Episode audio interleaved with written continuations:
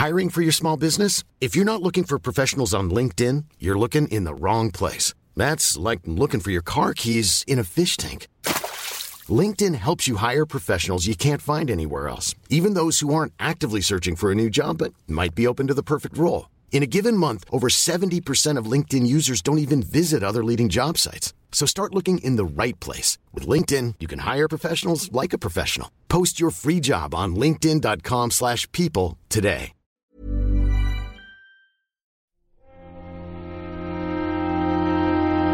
Muy buenas a todos y bienvenidos al Nexo, una serie de breves reflexiones sobre la actualidad del videojuego.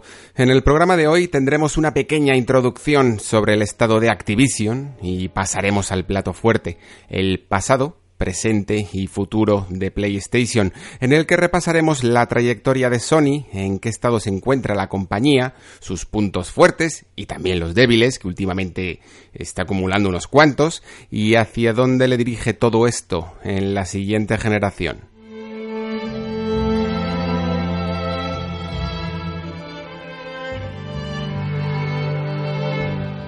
Esta última semana se ha ido comentando y mucho el reporte financiero de Activision Blizzard. La compañía, desde que empecé este podcast, no ha hecho más que acumular disgustos, vamos, espero que no sea por mi culpa. La cuestión es que en este mundo nuestro moderno, en el que gusta mucho opinar, pero poco leer un poco más allá del titular, a veces se está dando lugar una serie de afirmaciones que cuanto menos hacen poca justicia a la realidad. La realidad sobre la mesa los datos, vaya, es que Activision Blizzard ha despedido, o bueno, mm, como dicen los ingleses, let go, ¿no? Dejar marchar, más que despedir, que es una palabra muy fea y hoy día solo se usa si has hecho algo mal, a cerca de 800 trabajadores, casi 800 trabajadores para su nuevo curso fiscal. En el informe presentado se hizo un balance de las ganancias del año, anunciando un resultado en 2018 que sería el mejor de su historia. Y claro, aquí mucha gente se ha sorprendido. Hay mucho más, por supuesto, pero por el espectáculo voy a parar un momento aquí. Voy a dejar solo estos datos, porque es lo que ha hecho mucha gente.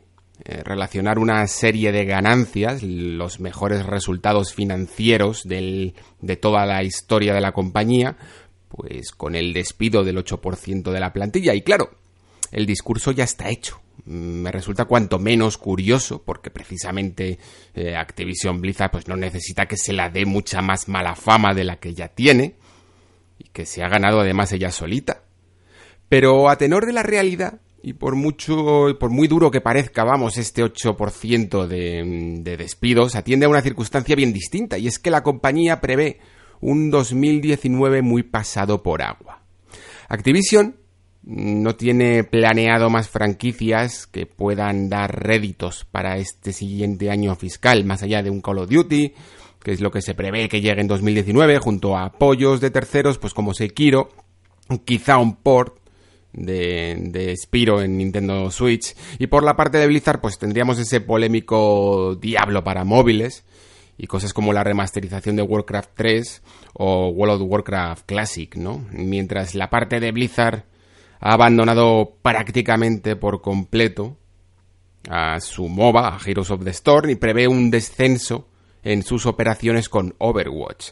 World of Warcraft, además, por mucho que salga este Classic, tampoco es que haya funcionado muy bien con esta última expansión. Ya sabéis que los resultados de WoW sabemos cuán peor va por cuanto menos habla de, de ellos eh, Blizzard. Incluso parece que Hearthstone ya no rinde como antes. Mientras pues los juegos que podrían sustituir a estos gigantes es que no están casi ni perfilados todavía. Diablo 4 está demasiado verde y hay tan poco en el horizonte pues que no me extrañaría que en la compañía se empezasen a plantear por fin en serio sacar incluso ese Warcraft 4 y todo.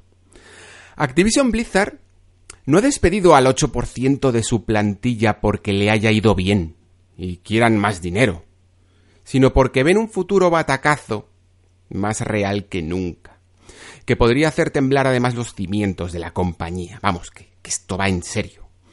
Querer relacionar el beneficio del año fiscal 2018 con, con los despidos para crear un relato de avaricia es, pues, yo creo que cuanto menos desacertado y cuanto más desinformador. Además, Hay que tener en cuenta que de esta plantilla de 8%, casi todos formaban parte de departamentos de marketing y comunicación, así como de eSports, un campo pues que la compañía la verdad es que no ha sabido abonar, sencillamente porque no era tan fácil como ellos pensaban y sobre todo tan rápido. La realidad es que Activision Blizzard lleva haciendo estas malas previsiones ya un tiempo, y era algo que algunos periodistas incluso ya iban avisando desde hace unos meses. ¿Sabéis desde cuándo exactamente?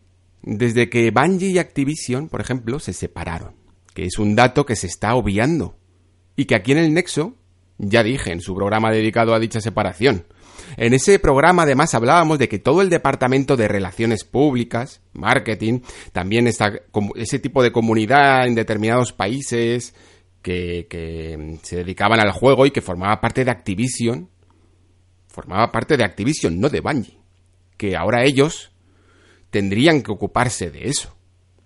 Mientras que en Bungie mm, celebraban con champán la separación, ¿es que acaso no pensaban en que esta decisión tan repentina no iba a afectar a todos los trabajadores que estaban llevando la marca Destiny en Activision? ¿Qué hacían la comunidad dedicada en todos los países, precisamente? ¿Por qué entonces no se habla de esto? Activision desde hace mucho tiempo no ha hecho más que cometer errores, pero acusar al capitalismo de ser capitalista es tan redundante como suena. Se le puede acusar de no tener el don de la oportunidad, de no saber cuándo gestionar estas decisiones, de, falta de ética incluso, que aun con los finiquitos que se van a cobrar por parte de los trabajadores, podrían haber anticipado mejor la situación después del reporte fiscal. Y falta de ética otra vez, principalmente porque una de las razones por las que la compañía eh, ha dado altos bonus, altas bonificaciones a sus ejecutivos es precisamente por la fuga de ejecutivos que estaba teniendo porque nadie se quería comer este palazo de año que venía. A Dennis Barkin, el nuevo CFO, le han ofrecido 15 millones de prima, aparte de su gran salario que ya tendrá de por sí, se le ofrecieron por la sencilla razón de que estas expectativas, que ahora son públicas por el informe financiero, estaban espantando a todos sus ejecutivos.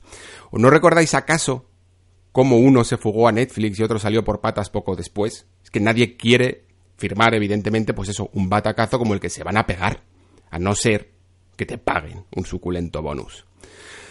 Así funcionan las cosas, chicos y chicas, no lo digo yo. A Activision se le puede acusar de inoportunos poco solidarios, poco empáticos, y esto es una mierda, porque ojalá las compañías pues poseyeran más estas cualidades y las incluyeran dentro de sus principios como empresa. El problema es que estas características son difíciles de medir mm, matemática y económicamente. A mí no me cabe en duda de que en un capitalismo entre comillas ético, pues podrían funcionar y hay que luchar por ellas. Eh, Activision Blizzard prefiere el capitalismo duro, pues bien, allá ellos. Pero lo que quiero decir es que hay que entender de dónde vienen estas cosas y no intentar simplemente relacionar unos datos con otros mientras se ocultan convenientemente otros aparte para generar un discurso. Es que no hace falta. Si son los mismos de siempre. No sé de qué nos sorprendemos a estas alturas. Y sobre todo, por favor, dejad a Iguata eh, aparte de esto, no le metáis en todo esto. Y, su llamada reducción voluntaria de salario o su filosofía como empresario, mm, como ese tuit que se está compartiendo en redes sociales, que es que además iban dedicadas a, desarrolladores y no a gente de marketing. Estas declaraciones, que decía Iguata, que son de 2013, pues son un tanto irónicas además, que ahora se compartan, porque justo un año después de que las diera, Nintendo despidió a 320 trabajadores de su filial europea. Que es que no nos acordamos de todo.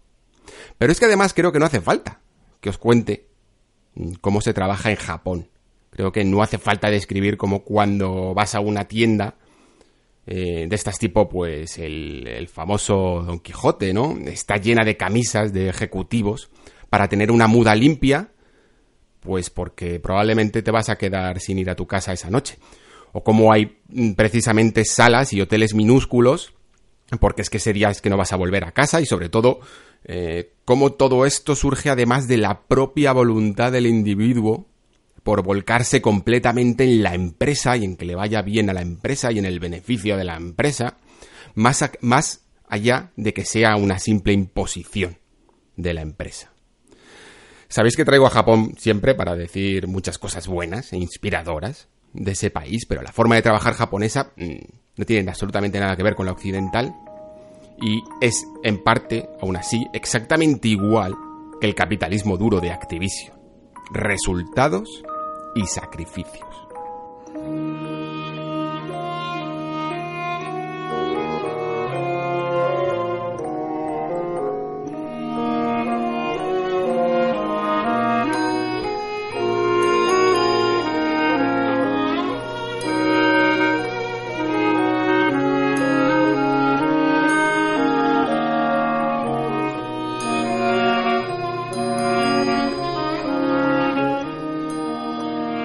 Estoy seguro de que si pasaran esa maravillosa foto que se hizo en los The Game Awards, en las que salían los principales protagonistas de cada consola de videojuegos, uno por cada una de ellas, el que menos gente recordaría es precisamente al protagonista de hoy, eh, Son Leiden, el representante de Sony y encargado de la división de los estudios a nivel mundial de la compañía. Es curioso lo que pasa con este tipo pero sí que es cierto que no parece lograr calar en la gente. No le termina de caer bien. Esto es un factor que es muy común en muchos de estos corporativos, y es que parece que da un poco igual cómo trabajen en el fondo, ¿no? Lo importante es que den espectáculo. Y Son Leiden pues no da mucho. En resumen, puede que sea cierto que el señor Leiden no es un tipo muy carismático, pero si yo fuera vosotros, sí me quedaría con su cara y con su nombre, porque este tipo es verdaderamente singular. Viene más de la rama de marketing que del propio desarrollo del juego, pero bueno, no sé si recordaréis a Don Matrix de Microsoft, ese sí venía de diseño puro de videojuegos, y fijaos dónde terminó por colocar a la compañía. Casi la, destruye. El caso es que Son Leiden nunca ha sido una cara visible, pero lleva en PlayStation desde que nació. Y en videojuegos además desde finales de los 80, vamos, que haríamos bien en no subestimarlo. Que no es un recién llegado. Es más, dentro de PlayStation no ha tenido una carrera meteórica como otros, que os voy a contar de tipos como Kaz Hirai, ¿no? O Jack Tretton, o, incluso os acordáis de Phil Harrison, que no sé si os acordáis de él, pero ha estado en todas partes, y en todas partes mal. En fin, que Son Leiden no parecía tener madera de alto ejecutivo, de cara visible. De hecho, era más bien el chico de los recados. Le mandaban de aquí para allá. Ahora vete a Japón, te llevas a toda tu familia, aprende japonés y cómo funcionan allí las cosas. Ahora vete a Londres, ahora vuelve a Estados Unidos. Y el señor Leiden nunca se quejaba. Y nunca decía que no. Y no porque fuera un mandado, que, que lo era, sino porque aprendía mucho en el camino y le gustaba aprender. Vamos, que lo de los nombramientos de Sony en los últimos tiempos, este es el, el, más interesante sin duda, porque al menos este tipo sabe de qué va el mercado y te lo cuenta además, no, no os creáis que se calla. Lo sabe también que no tiene problema, como digo, en hablar de la competencia o de los puntos fuertes y débiles de su propia compañía. Incluso se le nota eh, por algunas entrevistas que he podido leer cómo tiene sus más y sus menos con el núcleo duro de Sony, ese que está ahí en la sombra y que se niega siempre a avanzar o a dejar atrás algunas prácticas. Sé que siempre ha sido de sistemas y dispositivos cerrados, ¿no? La Sony que siempre conocíamos en los 90, vaya. Como todo, al final el señor Leiden tiene también sus partes no tan buenas, como las con las que no comulgo, pero en líneas generales, como digo, haríamos bien en tenerle muy en cuenta, más de lo que parece, porque es una de las piezas clave en el pasado, presente y futuro de PlayStation. Aunque no sea carismático, ni nos gane en las conferencias, quizá porque es demasiado correcto o porque no transmite pasión como, como los demás, como por ejemplo conseguía Reggie Filseme, que, que acaba de anunciar su retiro, y, que le agradecemos todos sus servicios, ¿no? Porque siempre nos ha regalado un gran puñado de memes. Son Leiden no creo que consiga tantos, ¿no? Pero sabe exactamente mucho de los puntos que vamos a tocar a continuación.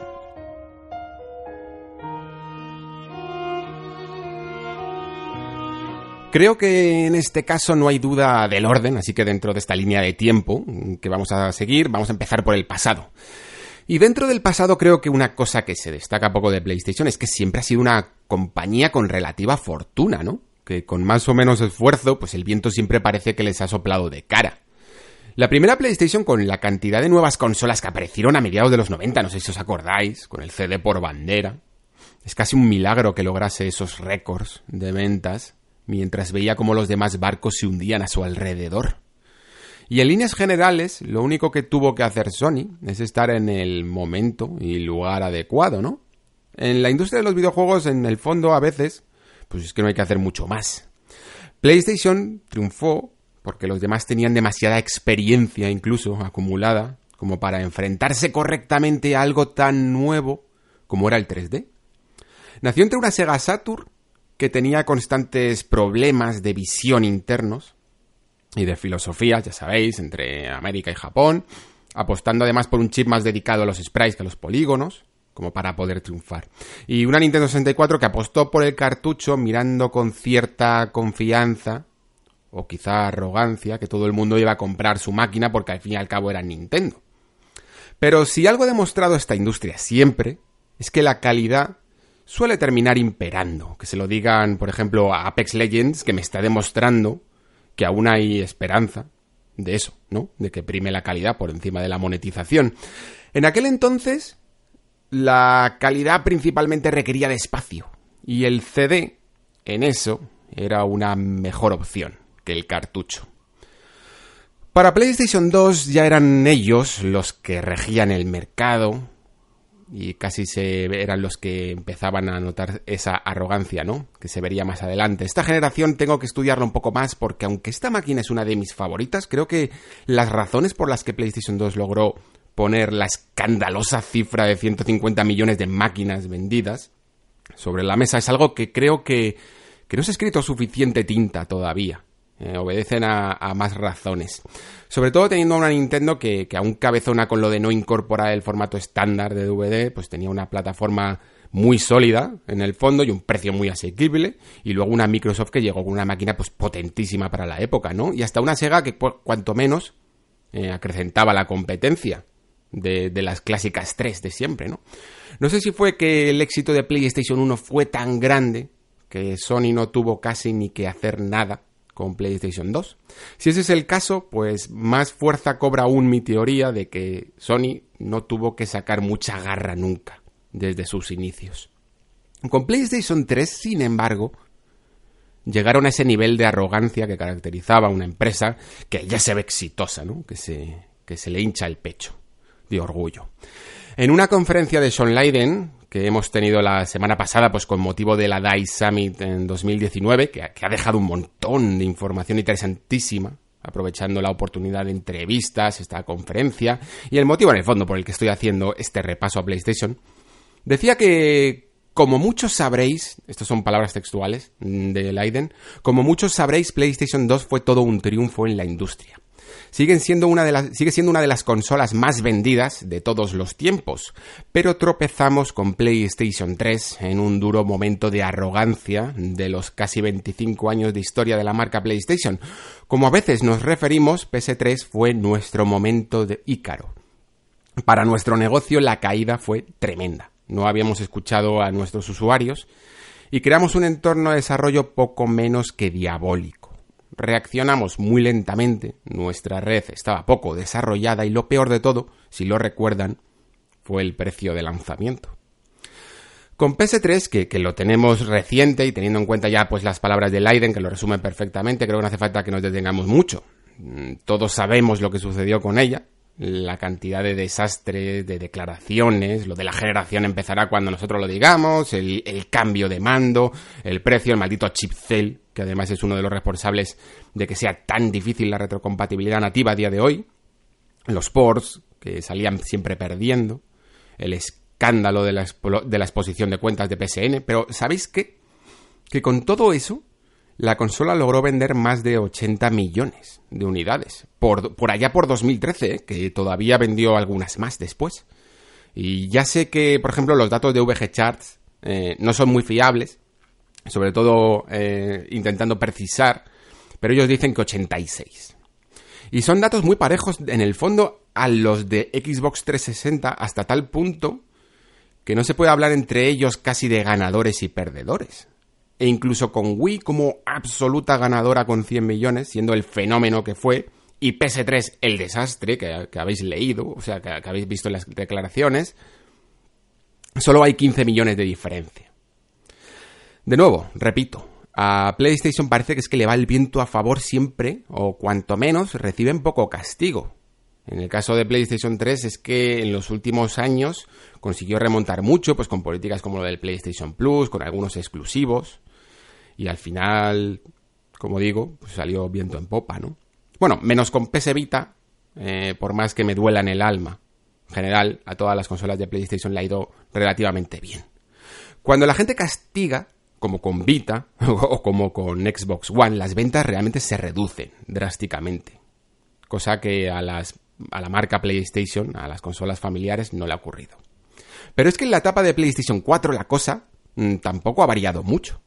Sony aprendió de sus errores y de esa arrogancia que la caracterizaba y desde luego deben ver a, su arquitecto, al arquitecto de la consola, Mark Cerny, pues como un auténtico salvador, ¿no? un mesías. Pero en los principios de la generación, lo cierto es que la mejor estrategia que hizo Sony, de nuevo, como hemos visto hasta ahora, por eso he traído básicamente todo este pasado, para probar este punto, es no hacer nada. De nuevo, estar en el momento adecuado, con el producto adecuado, ¿no? Mientras, unas se enfrascaban en una serie de, errores como el precio de la consola de nuevo, que ellos ya habían cometido, no enfocarse en ser una consola de videojuegos, políticas online, el Kinect, y, como digo, pues políticas que no permitían la elección del jugador, al fin y al cabo. Estoy hablando evidentemente de Xbox One. Y Wii U, pues por su parte, intentando no desprenderse de ese nombre que tan buen resultado le había dado, con Wii, pero no dándose cuenta por el camino que era una auténtica hoja de doble filo ese nombre, que la Wii fue buena máquina, pero también buena moda, y que el usuario más fiel, el de siempre, venía algo herido de ella. A Leiden le gusta ahora decir, y así lo asegura en, en todas las entrevistas que ha dado últimamente y en su conferencia mismamente, que el motivo del éxito con PlayStation 4 ha sido la calidad de los juegos y la capacidad de reinventarse, ¿no? Pero esa no creo que sea toda la verdad. La verdad es que a principios de generación PlayStation 4, como decía antes, simplemente parecía la opción menos catastrófica. Pero sus juegos exclusivos, de los que ahora sí que vive, no eran tampoco los mejores. ¿Qué teníamos? Killzone Shadowfall, Knack, Infamous Second Son, Dry Club, o sea, adoro Dry Club, ¿eh? No, os imagináis de hecho cuánto, pero creo que sé distinguir entre mis gustos personales, ¿no? Y lo, que, y lo que funciona, lo que mueve las ventas, y estos juegos no lo hacían. A partir de 2015, la cosa sí que empezó a cambiar un poco. Aunque no tal y como contemplamos la Sony de ahora, pero bueno, teníamos juegos como Bloodborne. En el fondo todos sabremos que, había más de autoría de Miyazaki From Software que, que del propio Japan Studio de Sony, pero se, marcaban el tanto de la exclusiva. Empezaban a salir experimentos interesantes como Until Dawn, pero de hecho incluso muchas veces tiraban de una especie de exclusiva tácita eh, por afinidad del mercado oriental, ¿no? Recordemos que, por ejemplo, Street Fighter V nunca llegó a ver la luz en Xbox One, cuando el anterior sí que la había visto, y no había una razón aparente para ello. Había mucha comunidad, de hecho, de Street Fighter 4 en Xbox. En 2016 con Uncharted 4 creo que la cosa fue cuando empezó a arrancar de verdad y a cambiar y encontrar Sony su verdadera identidad. La cosa fue mejor eh, y se, parece más a la Sony que identificamos ahora mismo. Y básicamente apostando por juegos nuevos como Horizon Zero Dawn, eh, renovar God of War, renovar Spider-Man en el propio videojuego, en, comparación con los juegos que había antes, sacar por fin de las Guardian, anunciar juegos como Ghost of Tsushima, Dead Stranding, nombres nuevos, ¿no? ¿Y sabéis quién está detrás de estos nombres nuevos? Pues en parte el protagonista de hoy, Son Leiden. En 2014, ¿os acordáis de Jack Tretton, que he mencionado antes? En 2014, eh, Sony y este señor llegaron de mutuo acuerdo a la no renovación del contrato de este último. Y fue Son Leiden quien lo, quien lo sustituyó. Ahora bien, como digo, Leiden no es un tipo muy carismático, pero sin embargo no calla mm, sus ideas. En la última conferencia esta que, que he comentado del DICE Summit, Leiden no tenía ningún problema en poner como ejemplo a, Nintendo con Switch, laurearla por ser la consola más vendida de 2018, o incluso el Xbox Adaptative Controller como ejemplo de llegar a, a todos en el videojuego, ¿no? Y es que la filosofía de este hombre, la verdad, es que es bastante distinta a la de la propia Sony, a la de la Sony más, más rancia, ¿no? Más antigua. Mientras que la compañía, como todos sabemos, pues es eso, bastante agarrada y endogámica incluso, Leiden parece no tener ningún problema en mencionar a la competencia libremente y aprender de ella. Pero no solo eso, la clave, y creo que es filosofía que también comparte eh, su Sida como presidente, es la de desvincularse del pasado incluso, que no es cosa fácil. Mirar cara a cara juegos icónicos de la marca PlayStation y o bien renovarlos o bien guardarlos en un cajón y tirar la llave.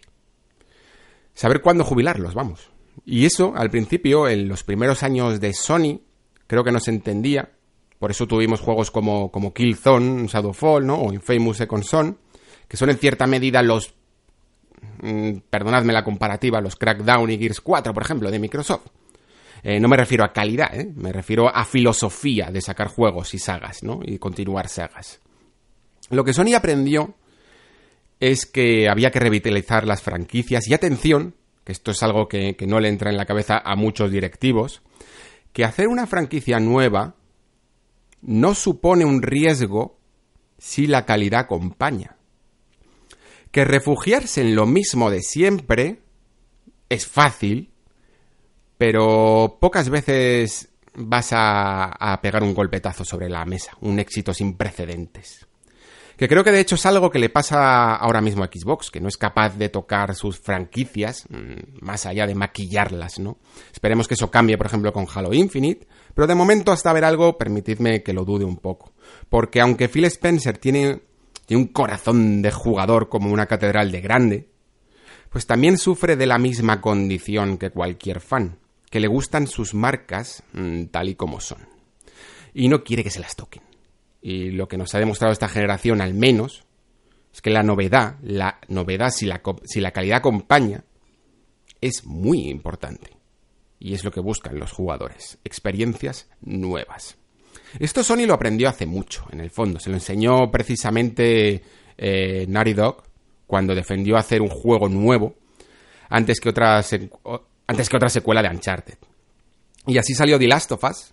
Eh, recuerdo ir a, ir a, la presentación de Los Ángeles, que era un evento compartido entre God of War Ascension y The Last of Us.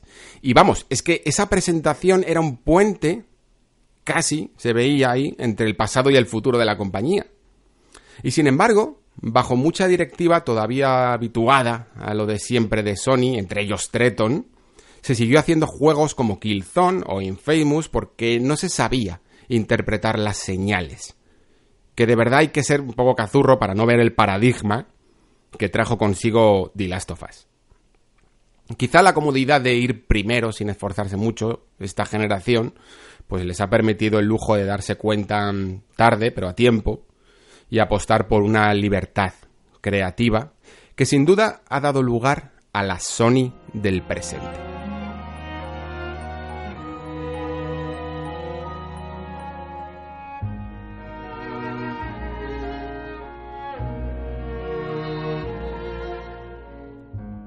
Así llegamos al momento presente con una compañía que sabe cuáles son sus cartas, por fin, pero incluso sabiéndolas, incluso teniendo la, gente adecuada para ello, sigue habiendo cosas que huelen a esa compañía cerrada de antaño. Por ejemplo, el crossplay es un buen ejemplo de ello. La retrocompatibilidad, otro. En el caso del crossplay, es que eh, es muy fácil pillarlos. En una de las últimas entrevistas, Leiden afirmaba que ellos estaban encantados de introducirse en nuevos negocios, que los desarrolladores solo tenían que hablar con sus respectivos contactos dentro de Sony para crear este tipo de características, pero que tenían que tener en cuenta que no era tan fácil como darle a un botón.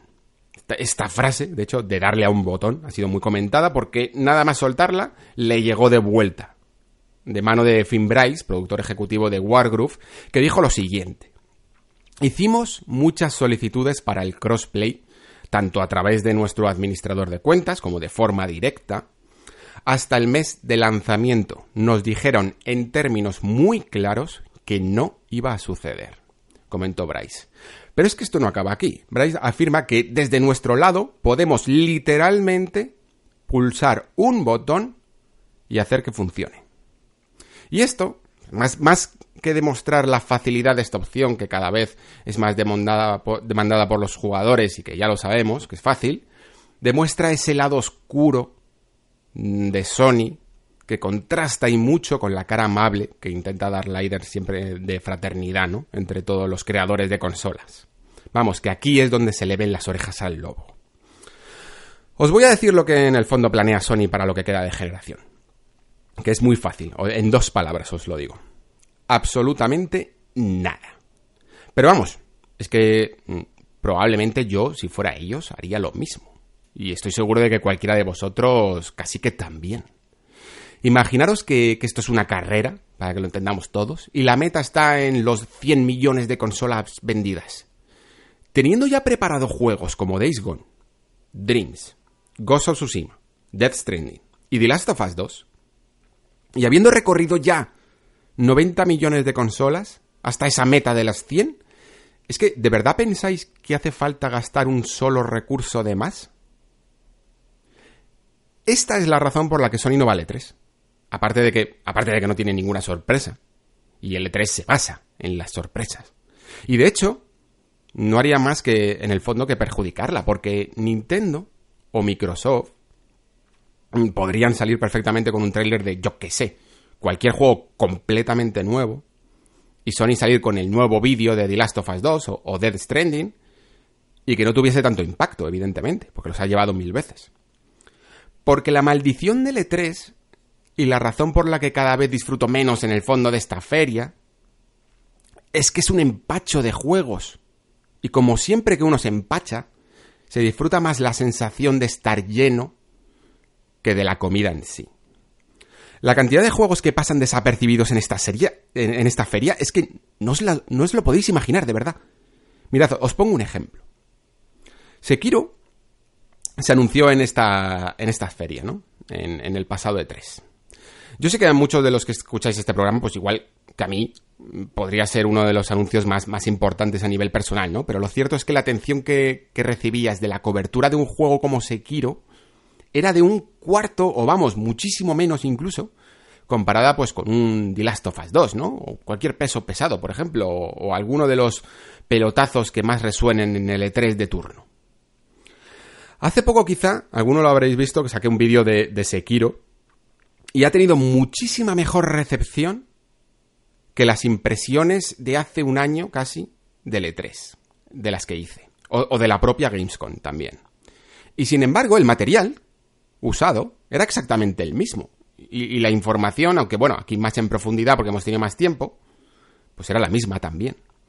¿Por qué sucede esto? Pues porque en las ferias como el E3 y la Gamescom es que no dejan respirar a los juegos. Es otro Battle Royale que pugna por la atención y nada más.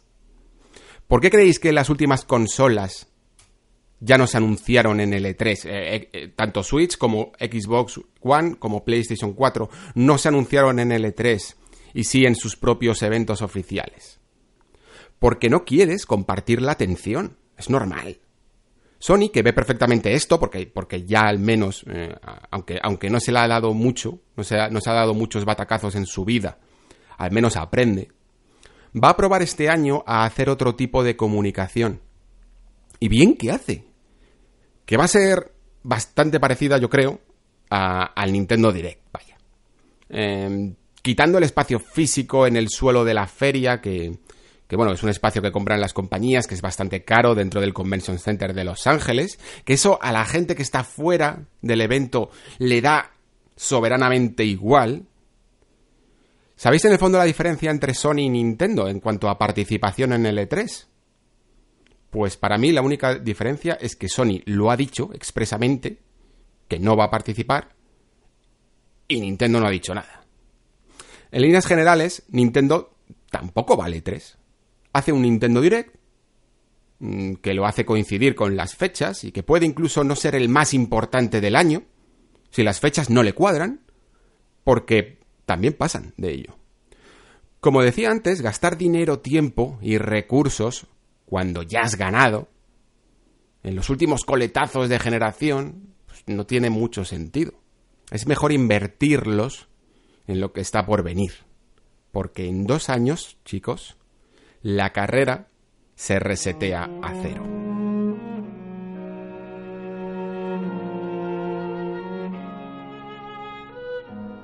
Decía que en la nueva generación la cosa se resetea porque creo que podemos tener eh, el mejor arranque de prácticamente todos los ciclos. Ya sabéis que aunque siempre es ilusionante tener nuevas consolas, suelen venir acompañados con pocos juegos normalmente, ¿no? Mucho título mm, remozado o multigeneracional, últimamente también mucho remaster y tal, pero es que en esta ocasión, eh, cuando llegue finales de 2020 y principios de 2021, yo creo que se presenta bastante esperanzador. Primero porque en vez de venir de una Wii U con Nintendo, un tanto escasilla ¿no? de juegos, tendremos una Switch con una vida ya muy saludable y bien entrada en años, mientras que Sony y Microsoft están ya cogiendo bien de carrerilla. Vamos a ver cuáles pueden ser algunas de las claves de la nueva generación. Ya sabéis que esto suele ser difícil de prever porque todo cambia, pero podemos hacernos una idea. Primero, y esto creo que va a ser lo más importante, las exclusividades van a seguir teniendo mucha relevancia, creo que nadie, duda, de, nadie duda de ello, pero aquí tenemos que dividir en dos apartados, eso sí. Mm, decía Leiden que si tuviese que remarcar un punto en el que no están muy fuertes eh, en el presente,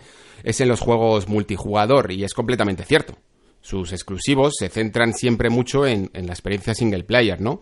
Esto no va a cambiar, pero en cuanto al multijugador pensad lo siguiente que juegos como Fortnite o ahora Apex Legends eh, sean los que están triunfando, en el fondo, a las first party, no sé hasta qué punto les conviene. Que el título más jugado sea de terceros y encima de carácter gratuito, les, les reporta en pocos beneficios, ¿no? Y creo que en la siguiente generación mm, van a querer un trozo del pastel.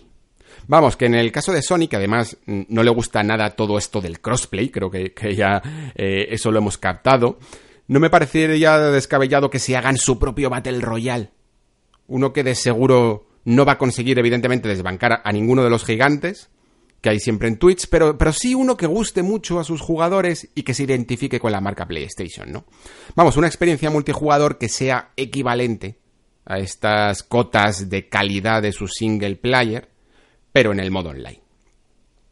De esto no me cabe duda, mm, de que, de que ya están en ellos, sea, sea, un Battle Royale o cualquier cosa que esté de moda en el momento que llegue, pero creo que Sony busca en estos momentos ese elemento diferenciador, ¿no? En su online que le dé mm, mayor valor cualitativo. Algo así como el Smash Bros. de Sony.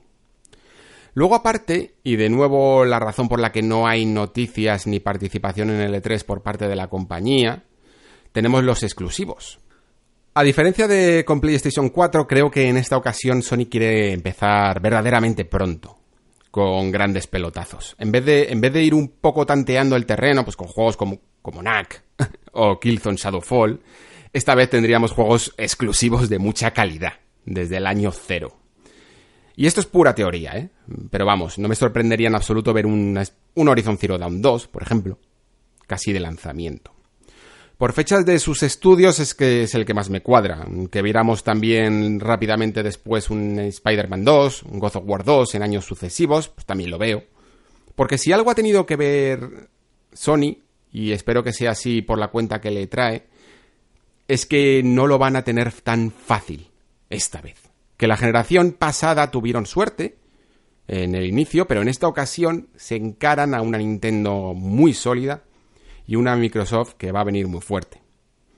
Y si han hecho bien las matemáticas, y, y, si yo he hecho bien las matemáticas también, Microsoft quizá le cuesta un poco más arrancar porque acaba de comprar toda esa gama de estudios, ya sabéis, pero los juegos y sobre todo los más las más grandes producciones, pues no se tardan ya dos años en hacer.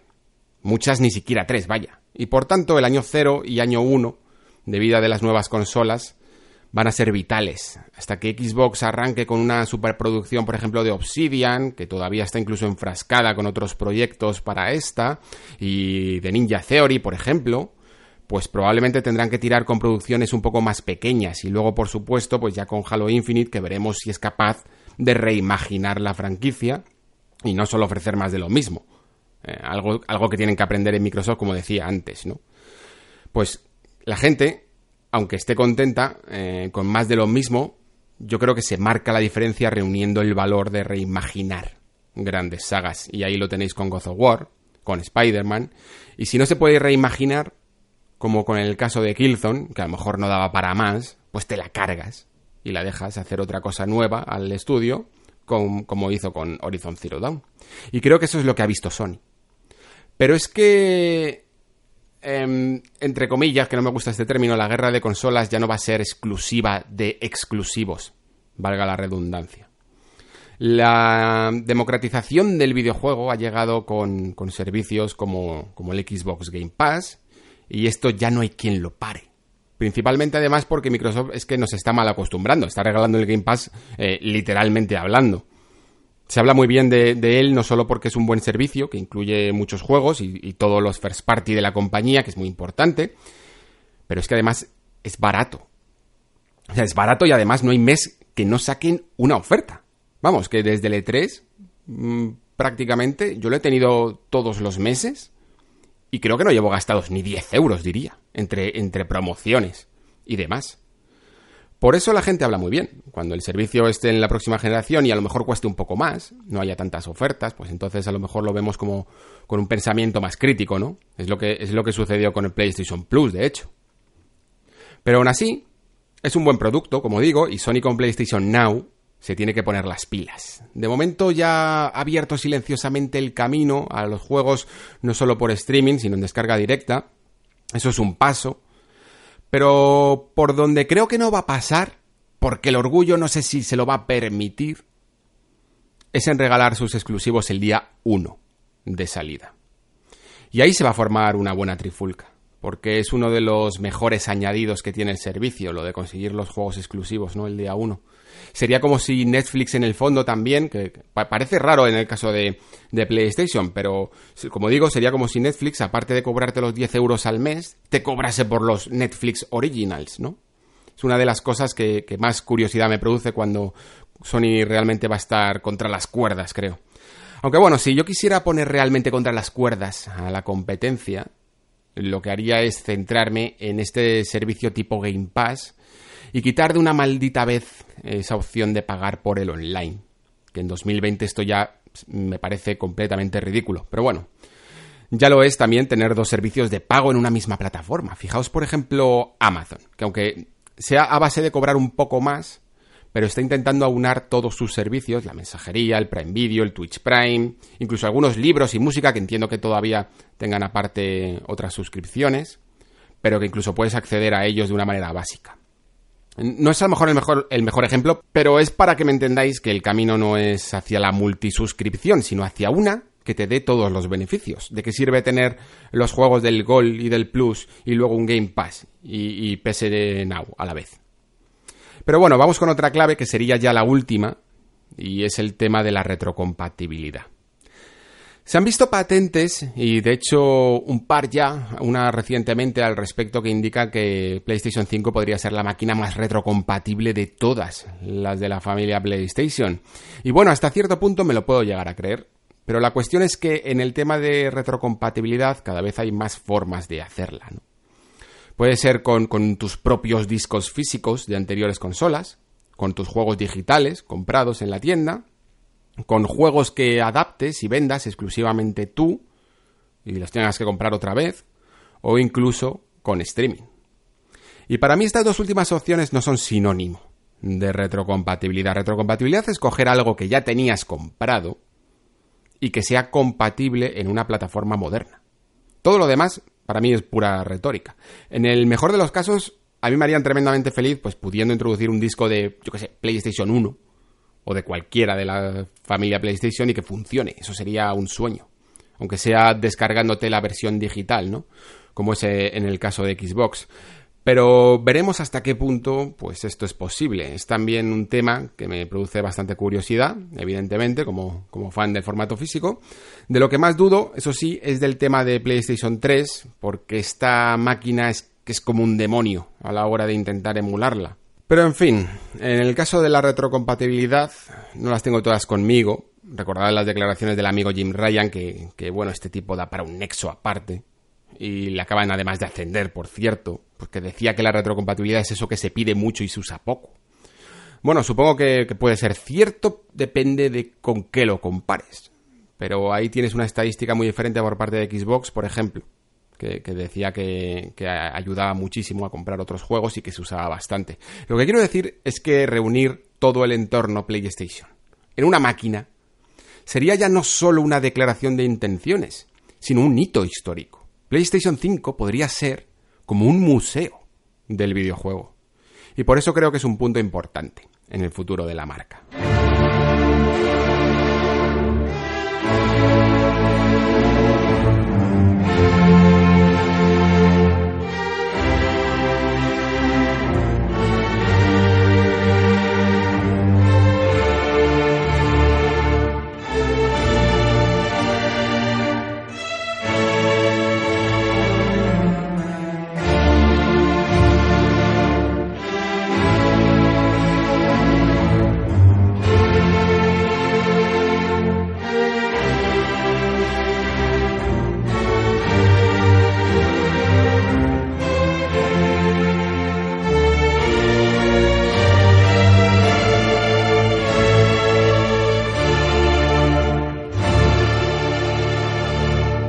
Mirad, debéis de saber ya que no me gustan nada las guerras de consolas. Pero me divierte la sana competencia. Hasta que encontremos otra fórmula de hacer las cosas, es la que hay, para que el usuario salga siempre beneficiado. Sé, que es un cliché decir esto, pero es que los clichés siempre suelen ser verdad. En la entrevista de Leiden, el ejecutivo decía lo siguiente. En mi opinión, creo que como industria todos avanzamos. Y por mi parte voy a dejar de usar frases como competencia entre plataformas, porque creo que todos nosotros apoyamos y buscamos una revolución del sector. Ya sabes, estamos todos manos a la obra para lograrlo. Estamos todos juntos en esto. Y a mí como discurso me convence. Yo mismo he usado en este nexo la palabra competencia muchas veces y ojalá no tuviera que usarla. Pero creo que es más fácil decirlo que hacerlo. Leiden, como os digo, es un tipo muy listo, más de lo que la gente cree o de lo que es capaz de demostrar en un evento. Y detrás de él hay muchos intereses, que el sistema PlayStation sigue un poco con ese tufillo acerrado y arrogante del que dicen haber aprendido. En parte lo han hecho y en parte, como demuestran con cosas como el crossplay o la retrocompatibilidad, pues no tanto. Pero creo que por primera vez en la próxima generación el viento no va a soplar por defecto a favor de Sony, tampoco en contra. Simplemente no van a tener tan fácil esa ventaja producto de la incompetencia de la competencia. Y queda realmente poco para que lo veamos, así que ahí estaremos. Bueno, estoy muy contento con los comentarios del programa anterior, hay muchos y muy buenos, así que os doy las gracias a todos. Realmente las estadísticas de Evox pues a veces son un poco extrañas de interpretar, es difícil saber un poco cuándo un programa ha funcionado mejor y cuándo no. Así que muchas veces me fijo casi más en los comentarios y en los likes que en otras métricas, ¿no? Así que os animo a que si de verdad os ha gustado un programa en concreto, le deis ese corazoncito que veis en Evox y de lo contrario que si otro nos ha convencido tanto, pues no le deis porque entre eso y vuestra participación en los comentarios casi que me servirá mucho para saber cómo enfocar futuros programas. Que como siempre digo, esto es una beta y todavía tenemos que ajustar y arreglar más cosas, incluso que el propio Anthem. Que lo he hilado ahí fino para que deciros que será el programa de la próxima semana. Ya sé que será un poco más tarde, que ahora es cuando está la cosa calentita, pero es que este programa es casi el antiseo me estoy dando cuenta, no llego nunca cuando tengo que llegar, pero es que aunque creo que eso es importante, también lo es llegar bien. Y en el caso de Anthem, creo que es justo darle un tiempo desde su salida oficial para hacer la valoración y reposar el juego. Deciros también, antes de leer los comentarios, que como dije, el podcast pasado estaré la próxima semana en la Universidad Politécnica de Madrid dando una charla sobre el ritmo en los videojuegos y cómo conseguir la atención del jugador. Os leo una pequeña descripción. El próximo 1 de marzo a las 5 de la tarde organizamos el seminario gratuito Estructura y Ritmo en el videojuego. Cómo diseñar mecánicas y narrativas que atrapen al jugador. ¿Te has preguntado alguna vez por qué abandonas juegos a la mitad y por qué otros son capaces de tenerte obsesionado durante semanas? Unas mecánicas sólidas o una buena historia no siempre son suficientes para atraer la atención del jugador. Un videojuego necesita una buena estructura y ritmo que atrape en todo momento. En esta charla se ofrecen los métodos más utilizados por los diseñadores y se verán ejemplos de cómo lograr captar la atención del jugador desde que pulsa el botón Start hasta que ve los títulos de crédito. Bueno, me ha quedado demasiado poético la descripción oficial del máster. Os dejo un enlace en la descripción del podcast por si queréis todos los detalles, porque la entrada además sabéis que es gratuita y abierta a todo el mundo.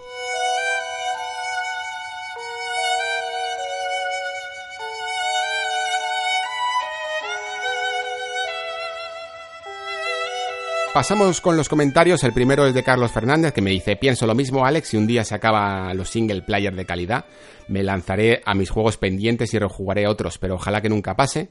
Pienso que aún los single player siguen vendiendo muy bien, pues como God of War, Spider-Man, Red Dead 2, Kingdom Hearts 3, aún hay esperanza. Y sí, evidentemente creo que eso nunca va a pasar. Me puse un poco en plan alarmista para demostrar un poco lo que quería decir en ese momento, pero lo que sí puede pasar es que aunque haya juegos de calidad, a ti no te gusten ya tanto.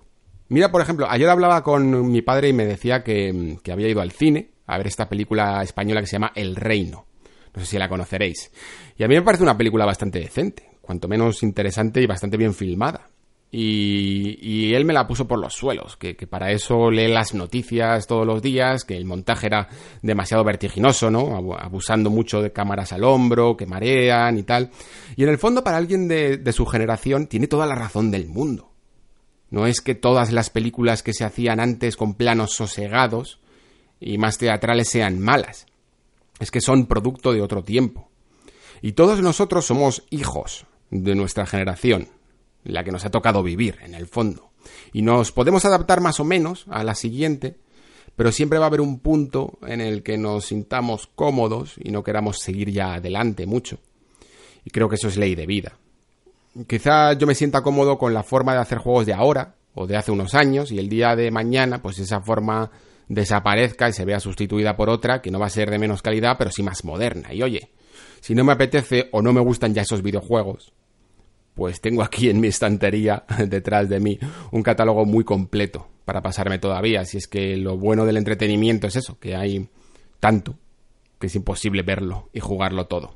Pasamos con el compañero Carlos Gallego de Guardado Rápido que me dice, hola Alex, un honor saber que nos escuchas. Completamente de acuerdo en todas las reflexiones que has hecho en este programa. Un saludo.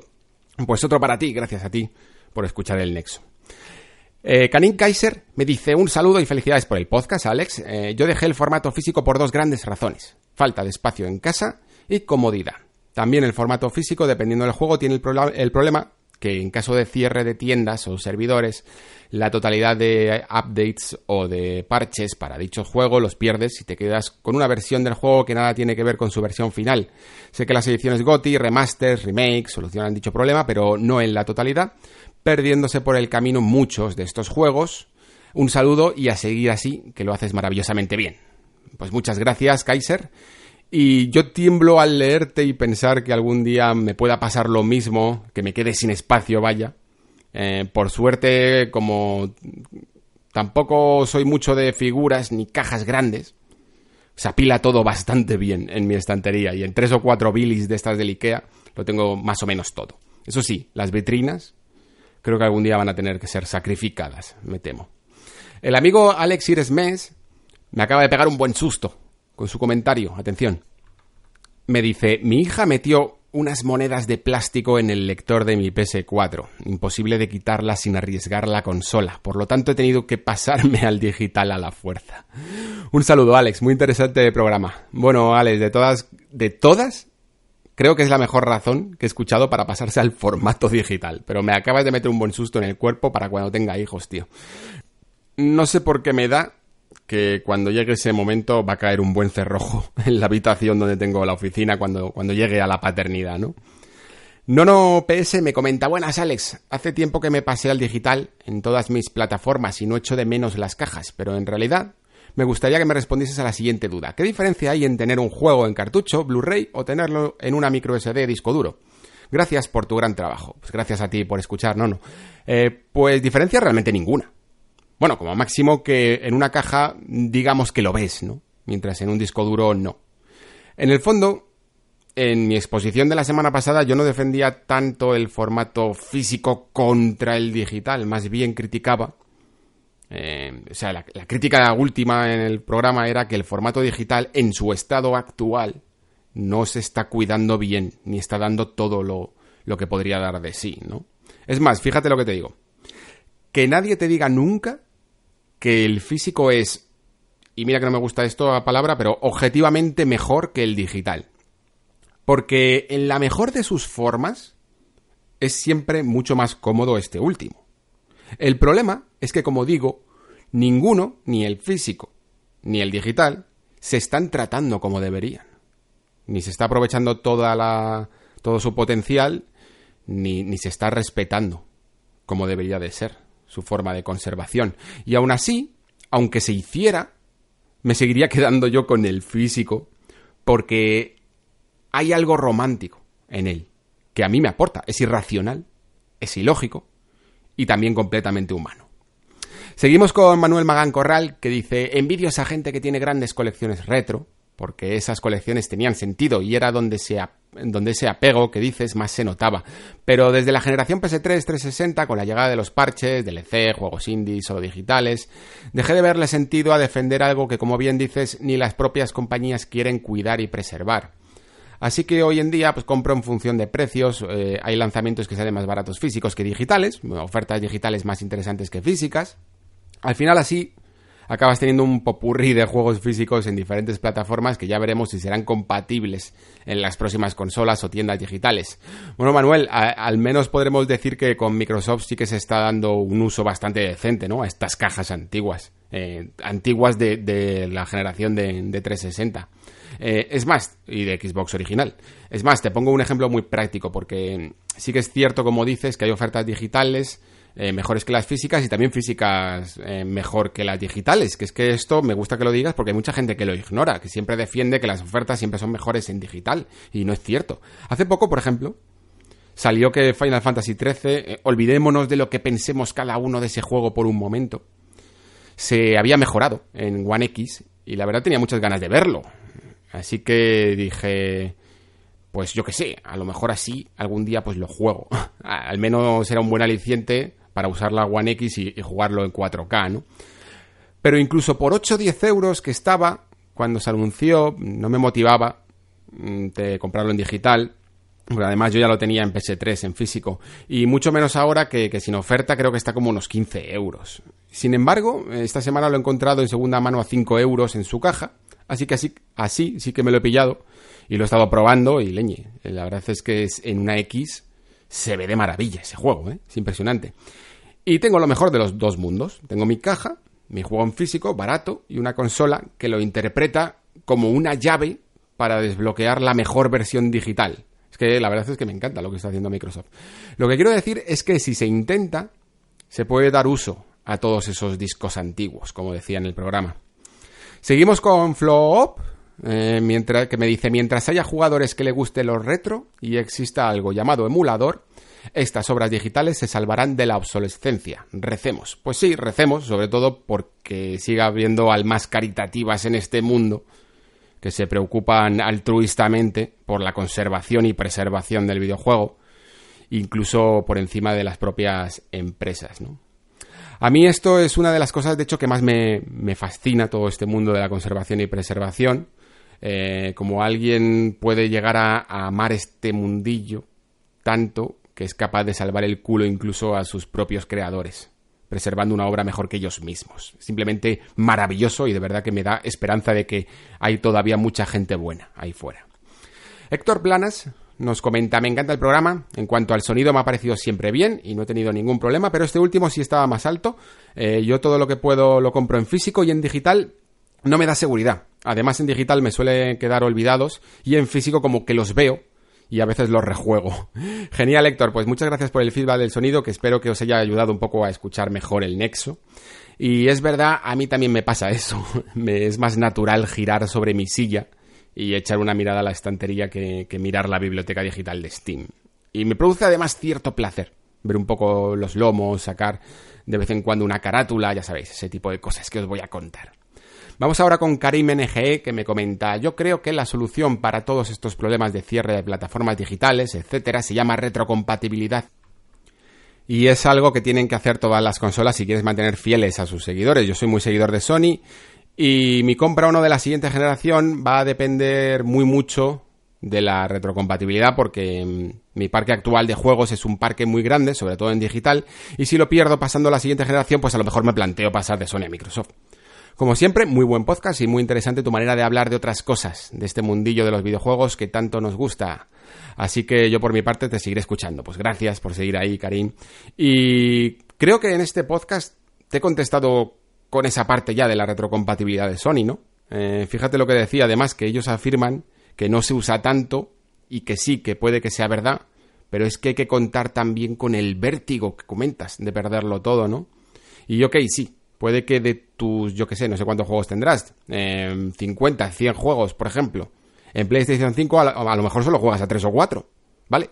Pero es que no sabes ni siquiera a qué 4 vas a jugar el día de mañana. ¿Cuáles de ellos te va a apetecer rejugar o sacar de tu lista de espera, ¿no? Y, la sensación de poder acceder a todos ellos es muy poderosa. La Guiri Rubia me escribe y me comenta, hola Alex, llámame rara, pero me ha hecho ilusión que opinemos diferente en este tema. No te puedo llamar rara, porque a mí también me gusta. Piensa que aquí ando yo solo contra viento y marea y añoro un buen debate, así que perfecto. Discrepa todo lo que haga falta y más. Así que aquí te dejo una pequeña parrafada. Por un lado, creo que hay juegos que aún teniendo el disco solo nos servirán en el futuro como posavasos, como se suele decir. Juegos que ahora mismo no tienen nada que ver con el del lanzamiento por la cantidad de parches que lanzaron, como Assassin's Creed Unity, Fallout 76, Mass Effect Andrómeda, de misiones que rehicieron, como Final Fantasy XV, o juegos que son exclusivamente online y que no han funcionado como los servidores se cierren.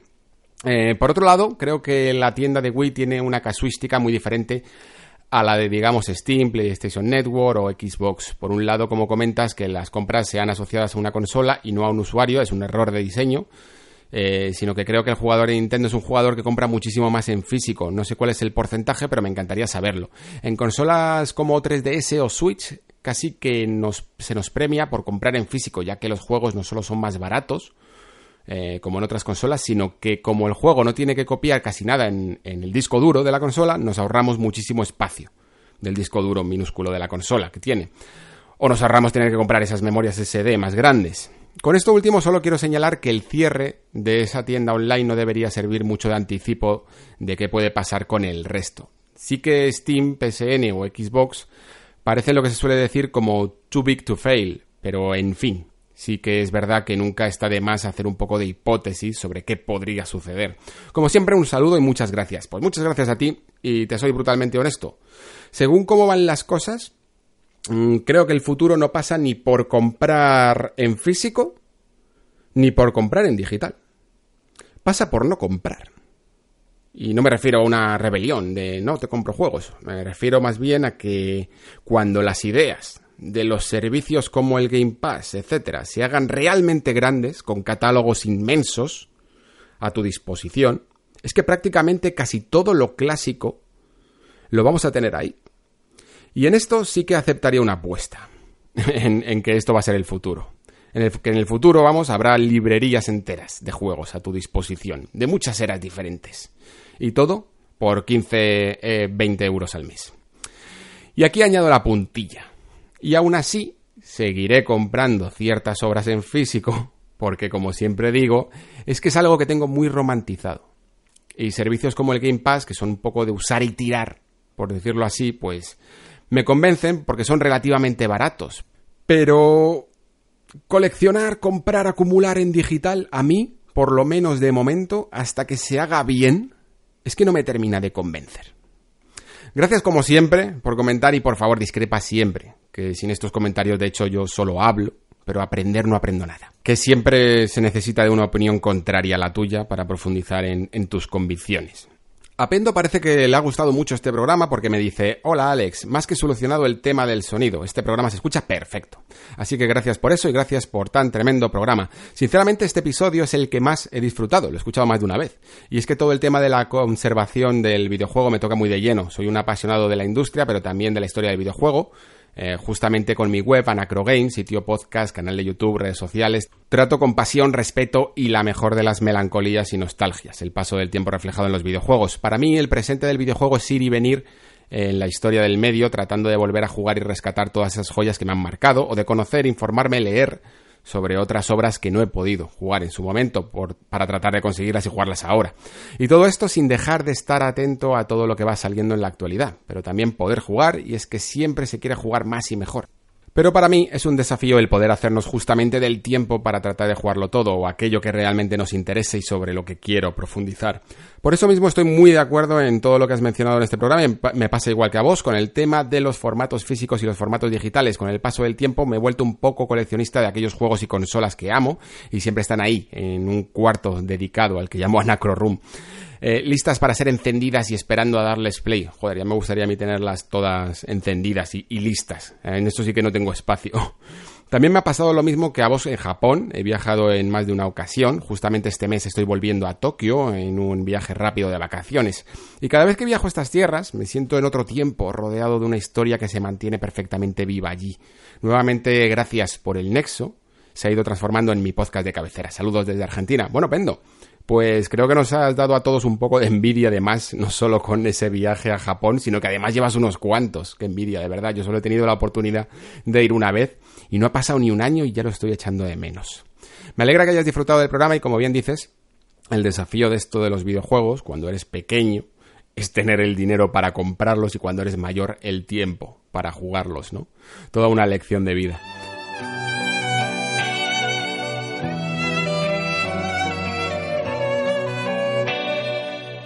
Tengo también un par de comentarios en Twitter. Esta semana ha sido abrumadora en cuanto a comentarios y yo os lo agradezco muchísimo. Atención al de Hugo Almeida que creo que, no está contento del todo con mis reflexiones del último programa. Me dice, acabo de escuchar el último programa del Nexo y bajo mi punto de vista has patinado bastante. Tema digital PC, comentas que juegos dejan de funcionar eh, con los cambios de Windows. Esto es falso. Cuando esto sucede, solo tienes que ir al punto exe del juego, propiedades y activar la casilla de compatibilidad con versiones anteriores. Hablas de que los juegos desaparecen por temas de licencias, pero se te olvida mencionar que si tú ya tienes comprada esa licencia, pues puedes seguir con ella para siempre y bajarla cuando quieras. Dark Souls Prepare to Die se quitó de la venta para favorecer las ventas del remaster, pero si ya lo tenías en la biblioteca no desaparece. El problema de Wii es de otra índole, hablamos de una compañía como Nintendo que a día de hoy su consola principal necesita app para comunicación de voz, donde el pasado las compras se guardaba en la ID de la consola. Como siempre, un placer escucharte, pero creo que en este programa no has estado acertado. Como dices, tienes tus miedos, pero debes tener cuidado que se los puedas pegar a tus seguidores. Saludos, nos vemos en el próximo Nexo. Bueno, Hugo, voy a ver si consigo no caerme del patín en el que me has puesto. En cuanto a lo primero que comentas, particularmente estaba pensando en un caso muy concreto, que era el de, el de Space Quest Collection, que durante años no pude jugarlo porque el juego estaba dedicado a XP, lo ponía incluso en los foros de, Steam, y no a las siguientes versiones de Windows. Eh, ni compatibilidad con anteriores versiones, que, lo conozco perfectamente, tengo un PC desde la época del CGA en el 87, ni nada. Hasta la llegada de Windows 10, de hecho, no, hubo forma de jugar este juego, pero tanto que me tuve que comprar los juegos eh, otra vez en GOG, toda la colección de Sierra. Pero bueno, aunque me refería a cualquier tipo de incompatibilidad, no solo entre versiones de Windows, también me refería a mandos y, no me negarás al menos que han salido juegos bastante rotos, eh, difíciles de ejecutar en el momento. Es que estoy dispuesto incluso a aceptar que es algo puramente anecdótico o incluso circunstancial, ¿no? Puede depender de tus propias circunstancias. Pero también para darle más tiempo en mi respuesta a tu otra parte del tweet que me parece bastante más grave. ¿Cómo que no digo que en el programa que te puedes volver a descargar los juegos? Claro que lo digo. Hasta llamo a Nintendo arrogante por poner esto como excusa. Y en el caso de Dark Souls también. El problema no es que tú te puedas descargar los juegos sino lo que he comentado en el caso de la saga Rebirth de los juegos de Konami. Mira, Como creo que te mueves más por el ámbito del PC, pues te, pongo un caso de PC en vez del el que puse de Nintendo, porque dices que no tiene nada que ver. A ver si así me explico mejor. No sé si conoces un juego que se llama Las Crónicas de Riddick. Bueno, supongo que sí, porque fue bastante famoso hace unos años. De hecho, en Xbox el juego causó pues bastante furor, yo diría, porque eh, era uno de los juegos más potentes del momento, en la Xbox original me refiero, y además se ponía mucho de ejemplo de cómo hacer una buena adaptación de una película en un videojuego. Vamos, que te digo esto para que no parezca que te estoy hablando de un juego poco relevante. Yo creo que las crónicas de Reed es un juego muy relevante y que debería de jugar mucha más gente. La cuestión es que años después, Llegó una nueva versión llamada mm, Las Crónicas de Riddick eh, Assault of Dark Athena, me parece que se llamaba, para 360, PC y Play 3. El juego, que yo lo tengo aquí en físico, fue, fue distribuido por la extinta Atari y como desapareció Atari, tal cual, la compañía decidió ni vender ni renovar algunas de sus licencias, otras sí, evidentemente, se las llevó Bandai Namco. Hay muchísimo catálogo de Atari completamente perdido. Y esto eh, supuso también que las versiones digitales de Steam y de GOG, yo tengo la de GOG también, desapareciesen. No se pueden comprar. Y claro, que me puedo descargar la versión de GOG porque la compré en su momento, faltaría más. Que lo que faltaba, claro. Claro que puedo. Pero le estás privando al resto de jugadores que no tuvieron la oportunidad de comprarlo por la razón que sea, porque no lo conocían, por edad, por, por, tema económico, de poder hacerse con él. No es excusa. Les estás instando, de hecho, a buscar una copia de segunda mano física, si quieren conocerlo, o recurrir a la piratería, que es lo que decía en el programa. En PS3, el juego también desapareció. En 360 creo que sí que está en la Store, pero no es retrocompatible con One. Pensar simplemente que como yo lo compré en su momento me lo puedo descargar cuando quiera, y los demás que se busquen la vida, pues es una visión un poco cerrada, si me permites decirlo. Porque la realidad es que, como decía del anterior programa con Colantonio y Smith, los creadores de Dishonored, que ponían de ejemplo este juego que no querían ver desaparecer, tenían razón al estar preocupados de que su obra mm, dejara de ser relevante. A día de hoy, nadie habla del juego de Riddick. Y he dicho que era relevante, y lo es. Y nadie habla de eso. Es un maldito juegazo, te lo garantizo. Y la razón por la que no se habla es porque no está disponible para ser comprado. Y esto es un pecado, un pecado de lo digital, que es una de las cosas que criticaba, la principal cosa que criticaba en el anterior Nexo, que no se está haciendo las cosas bien. Una diferencia que el físico no puede paliar más que con remasterizaciones, pero que al digital no le costaría nada resolver. Es simplemente por vagueza, por pereza. No le costaría nada en absoluto, y por eso me quejo. Y tengo todo el derecho a quejarme. Porque como le decía al compañero en el anterior comentario, el digital tiene más ventajas que el físico, si yo eso no te lo discuto. Pero ni las aprovecha, ni muchas veces parece que interese que las aproveche. Espero que haya conseguido aclarar un poco más mi postura y de verdad gracias por tu comentario Hugo. Sé, que a veces incluso aunque me centre en un solo tema en este nexo es difícil especificar todo al milímetro y luego por supuesto todo el mundo tiene su opinión. Pero lo de mis miedos proyectados que, estoy contaminando a los demás, lo siento, chico, pero eso, eso no es así. Eso no tiene nada que ver. Lo que comentaba de mis miedos es simplemente que me gusta más el físico, pues por un tema de que cuando era pequeño no me compraban ni un maldito juego. Es que vamos, tenía que esperar un año para que me consiguieran regalar un juego. Y entonces, de alguna manera, tengo esa ansiedad acaparadora. Pero no tiene nada que ver con el resto. Además, como decía, que creo que lo aclaraba en el programa, yo, tenía, yo tengo mi visión de las cosas, todo el mundo tiene su opinión y, yo te agradezco de verdad que compartas la tuya en el nexo. Terminamos con el amigo Alex Grasset, que me comenta también en Twitter. Me gustaría mucho saber la opinión de Alex Paz sobre el tema de analizar juegos en base a un acceso anticipado, como es el caso de Anthem. Tenemos tema para un El Nexo. No sé hasta qué punto BioWare Electronic Arts esperaba que salieran los análisis tan pronto. Y no sé si desde ahora las compañías se andarán con cuidado con este tipo de prácticas como conceder acceso al juego antes de tiempo. Hombre, Alex, pues no te quepa duda de que en el próximo programa de, Anzen se tocará un poco este tema, ya que irá dedicado en exclusiva al juego. Pero creo que mejor demostrarte las cosas con actos. Aquí en el Nexo, por ejemplo, una de las cosas buenas que tengo de estar absolutamente solo es que puedo hacer lo que me da la real gana y seguir mis propios principios. Por ejemplo, uno de ellos es que todos los juegos que aquí comente y haga crítica los compro de mi bolsillo, vaya. Eh, no pido ningún tipo de clave ni, pienso pedirla. Puede haber alguna excepción porque me coincida con mi trabajo, pero esa es mi política. Otro de mis principios es tratar los juegos con el respeto que se merecen y sin presiones de tiempos. Eh, por supuesto que me encantaría tener el programa de Anthem ya disponible, que es ahora cuando está, como decía antes, el ambiente caldeado, ¿no? Y se habla de él y seguro que tendría incluso más escuchas que la próxima semana, que pueden ser un poco más residuales. Pero como me lo puedo permitir, prefiero no salir ya cuando el juego está disponible eh, sino esperar una semana más, porque además así eh, vosotros también eh, habréis podido jugar y podremos contrastar opiniones. Al fin y al cabo, creo que muchas de las críticas que hago aquí no son tanto recomendaciones de compra, sino una forma de contrastar esas opiniones. Y para eso se requiere tiempo, para que juguéis vosotros también. En el caso de Anthem, el hecho de que haya salido en acceso anticipado de todas formas, y que los análisis hayan salido con el lanzamiento parece algo extraño, pero, pero no lo es tanto. ¿eh? Al fin y al cabo, toda la prensa analiza juegos siempre antes del día 1, haya acceso anticipado o no.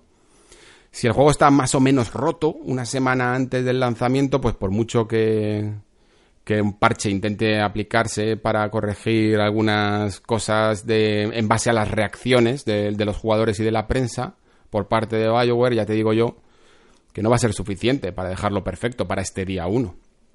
Así que la prensa, pues yo sí que creo que tiene total legitimidad para salir cuando, cuando ellos consideren, cada uno según su criterio, claro, está.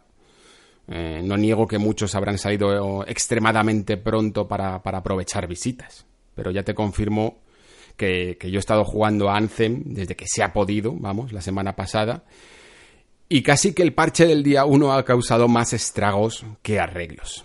Pero bueno, lo veremos todo la próxima semana. Y hasta aquí el nexo de hoy. Aparte de ser de por sí un programa increíblemente largo, me está doliendo la garganta ya. Es que ha habido una cantidad de comentarios no solo numerosa, sino muy interesante. Así que no puedo estar más contento de verdad esta semana. Gracias a todos por escuchar cada semana el Nexo y por dejar vuestra señal en el suelo de que estáis ahí, en este cruce de caminos que nos une para reflexionar sobre el videojuego. Se despide Alejandro Pascual. Hasta la próxima semana.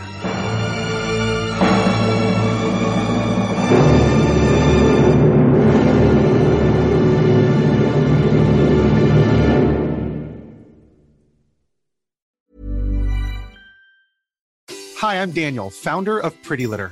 Cats and cat owners deserve better than any old-fashioned litter. That's why I teamed up with scientists and veterinarians to create Pretty Litter. Its innovative crystal formula has superior odor control and weighs up to 80% less than clay litter. Pretty Litter even monitors health by changing colors to help detect early signs of potential illness. It's the world's smartest kitty litter. Go to prettylitter.com and use code ACAST for 20% off your first order and a free cat toy. Terms and conditions apply. See site for details.